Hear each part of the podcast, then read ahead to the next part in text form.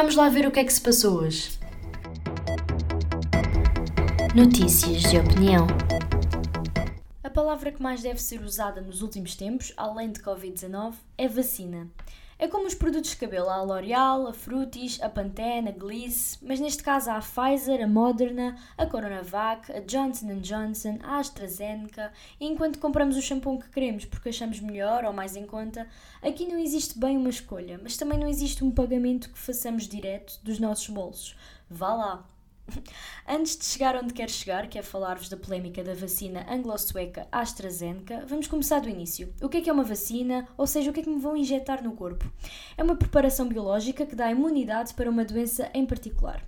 Uma vacina é um agente parecido a um microorganismo que causa essa doença, que é feito a partir de formas enfraquecidas ou mortas do micróbio, das suas toxinas ou das suas proteínas. Mas para que é que isto serve? Para estimular o sistema imunológico do corpo a reconhecer este ser estranho como uma, como uma ameaça, destruí-lo e a, e a manter no registro, tipo checklist, Covid, check, para que possa ser mais facilmente uh, reconhecido e destruir caso mais tarde a pessoa em questão tenha novamente contacto com, neste caso, o vírus. A vacina é neste momento a grande esperança do mundo para combater o vírus que chegou à China no final de 2019 e se espalhou por todo o mundo. Em menos de um ano, conseguiu-se criar uma vacina eficaz, um feito enorme para a medicina moderna, que em média e normalmente todo o processo leva por volta de uma década. Em Portugal, as primeiras doses chegaram ainda em 2020 e até hoje já foram administradas 1.193.186 vacinas em todo o território, sendo que apenas 343.722 pessoas já levaram a segunda dose. Os dados oficiais estimam que mais de metade da população com mais de 80 anos já foi vacinada. Muitas destas pessoas foram vacinadas com a vacina da AstraZeneca, já foram administradas em Portugal cerca de 400 mil doses e vão ficar agora em armazém cerca de 200 mil. Segundo avançou nesta segunda-feira a Diretora-Geral da Saúde, Graça Freitas, já foram administradas na Europa 17 milhões de doses desta vacina. Mas o que é que está a acontecer com esta vacina em concreto? Todos sabemos que as vacinas vêm com uma bula de efeitos secundários. Se formos a ler a bula de um Benuron ou de um Brufen, por exemplo, um 400 ou um 600, nunca mais tomamos comprimidos na vida. Eu tenho aqui a do Brufen 400 e vou-vos ler só algumas, porque se for ler todas, nunca mais um Brufen na vida. Por exemplo, náuseas, dispepsia, vômitos, Temse, flatulência, dor, dor, abdominal, diarreia, obstipação, melenas, estomatite aftosa, hemorragia gastrointestinal, úlceras duodenal, duodenal e gástrica, perfuração gastrointestinal, pancreatite, úlceras pépticas, perfuração ou hemorragia gastrointestinal potencialmente fatais. Nunca mais tomava fé na minha vida. Vamos seguir em frente. Relativamente a esta vacina em concreto, o que tem acontecido é a formulação de coágulos sanguíneos que dão origem a, a tromboses que pode levar a AVC e também já morreram algumas pessoas depois de terem levado a vacina.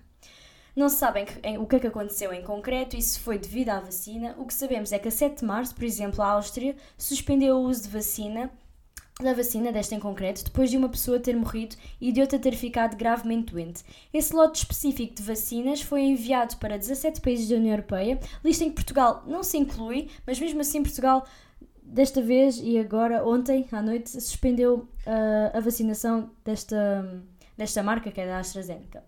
Dias depois, um dos três profissionais de saúde hospitalizados na Noruega uh, morreu depois de receber também esta vacina. Segundo a Reuters, até 10 de março foram relatados 30 casos de eventos tromboembólicos. O presidente do Infarmed, Rui Santos Ivo, confirmou que Portugal registrou dois casos de tromboembolismo, mas garante que estas situações são de perfil clínico diferente e que também estão em recuperação. E porque mais vale prevenir do que remediar, Portugal e mais 20 países já suspenderam a utilização da vacina. Apesar de não haver dados concretos e científicos que comprovem que estes graves efeitos adversos uh, que comprovem estes efeitos, uh, esperam-se mais estudos para saber se é seguro continuar a dar esta vacina também às pessoas. Como este podcast é notícias de opinião e tenho sempre alguma para dar, penso que se existem tantos laboratórios a produzir, a produzir uma vacina para a Covid-19, isso também até agora não, não demonstraram, aliás, ter nenhum efeito perigoso para a vida da população, sem ser esta vacina. Uh, não vejo problema em abrandar a vacinação desta vacina em concreto, porque o que mais importa, no fundo, é imunizar as pessoas e não dar-lhes uma possibilidade de ficarem doentes.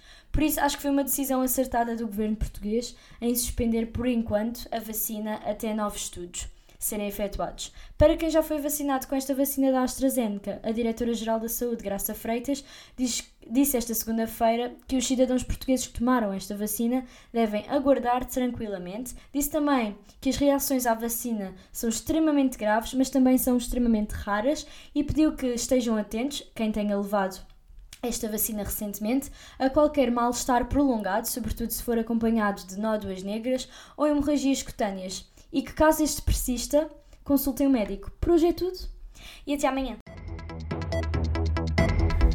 Notícias de opinião.